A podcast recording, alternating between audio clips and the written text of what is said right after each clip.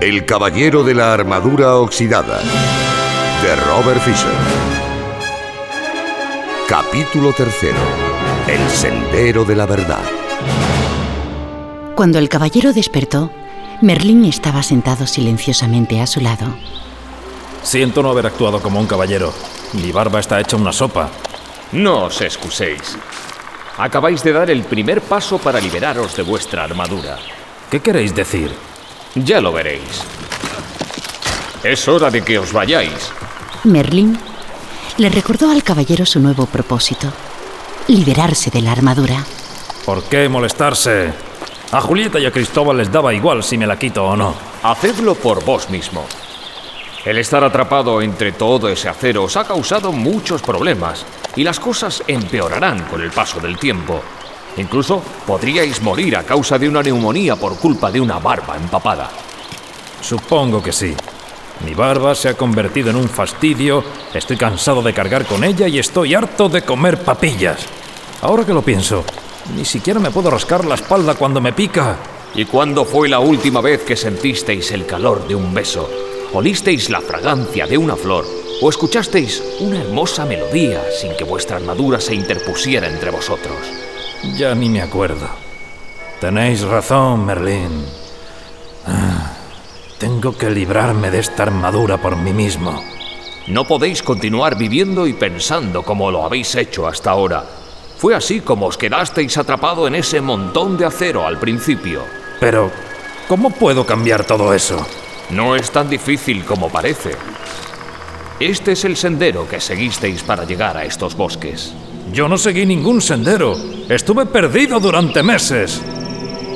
La gente no suele percibir el sendero por el que transita. ¿Queréis decir que el sendero estaba ahí, pero yo no lo podía ver? Sí, y podéis regresar por el mismo si así lo deseáis, pero conduce a la deshonestidad, la avaricia, el odio, los celos, el miedo y la ignorancia.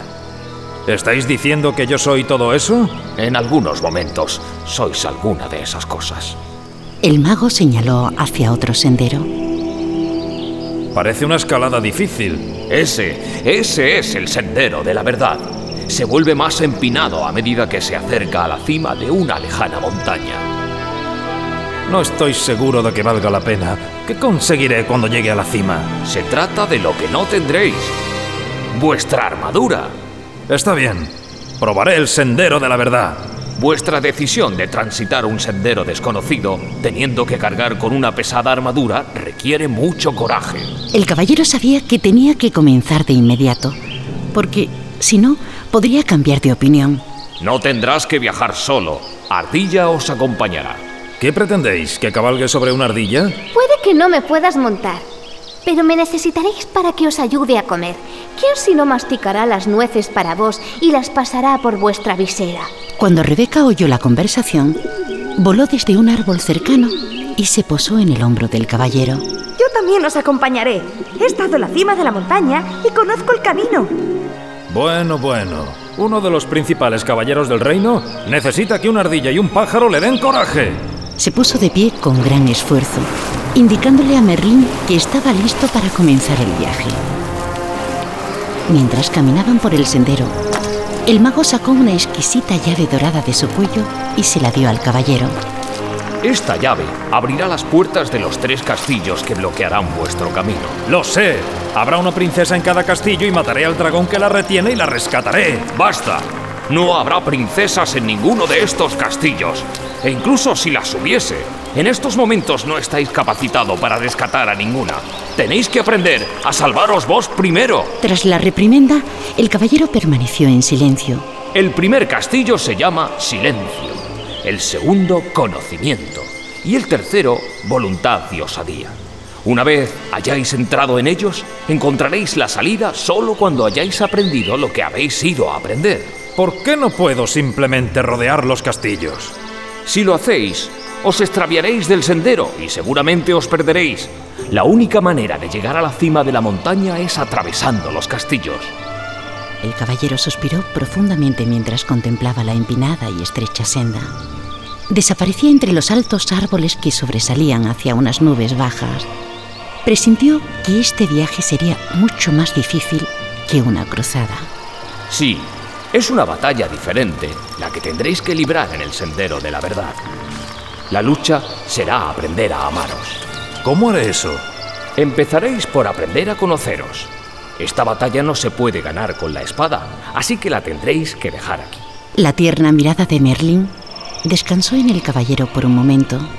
Si os encontráis con algo con lo que no podáis lidiar, llamadme y yo acudiré. ¿Queréis decir que podéis aparecer donde quiera que yo me encuentre? Cualquier mago que se precie lo puede hacer. Dicho esto, desapareció. Pero bueno, si ha desaparecido. Ardilla asintió. A veces realmente la hace buena. Gastaréis toda vuestra energía hablando. Pongámonos en marcha.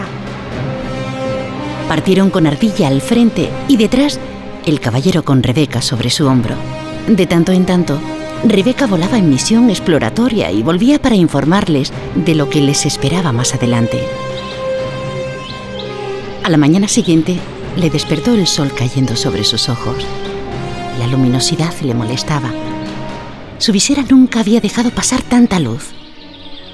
Mientras intentaba entender este fenómeno, se dio cuenta de que Ardilla y Rebeca le estaban observando, al tiempo que parloteaban y arrullaban con excitación. Hizo un esfuerzo por sentarse y, de repente, se dio cuenta de que podía ver mucho más que el día anterior y que podía sentir la fresca brisa en sus mejillas. Una parte de su visera se había roto y se había caído. ¿Cómo habrá sucedido? Se ha oxidado y se ha caído. Pero, ¿cómo? Por las lágrimas que derramasteis después de ver la carta en blanco de vuestro hijo. El caballero meditó sobre esto. La pena que había sentido era tan profunda que su armadura no había podido protegerle. Al contrario, sus lágrimas habían comenzado a deshacer el acero que le rodeaba. Esto es. Las lágrimas de los auténticos sentimientos me liberarán de la armadura. Rápidamente se puso de pie. Ardilla, Rebeca, espabilad. Vamos al sendero de la verdad. Era un día muy especial para el caballero. Notó las diminutas partículas iluminadas por el sol que flotaban en el aire, filtrándose a través de las ramas de los árboles. Miró con detenimiento las caras de algunos petirrojos y vio que no eran todas iguales. Le comentó eso a Rebeca, que dio pequeños saltitos, arrullando alegremente. Estáis empezando a ver las diferencias en otras formas de vida porque estáis empezando a ver las diferencias en vuestro interior. En ese preciso momento, Ardilla, que había ido a explorar, regresaba alborotada. El castillo del silencio está justo detrás de la próxima subida. El caballero les confesó a Ardilla y Rebeca que estaba decepcionado. Había esperado una estructura más elegante. En lugar de eso, el castillo del silencio parecía uno más. Cuando aprendáis a aceptar en lugar de esperar, tendréis menos decepciones. He pasado casi toda mi vida decepcionándome. Recuerdo que estando en la cuna pensaba que era el bebé más bonito del mundo. Entonces mi niñera me miró y dijo, Tenéis una cara que solo una madre puede amar. Me sentí decepcionado por ser feo en lugar de hermoso y me decepcionó que la niñera fuera tan poco amable. Si realmente os hubierais sentido hermoso, no os hubiera importado lo que ella dijo. No os hubierais sentido decepcionado. Esto tenía sentido para el caballero.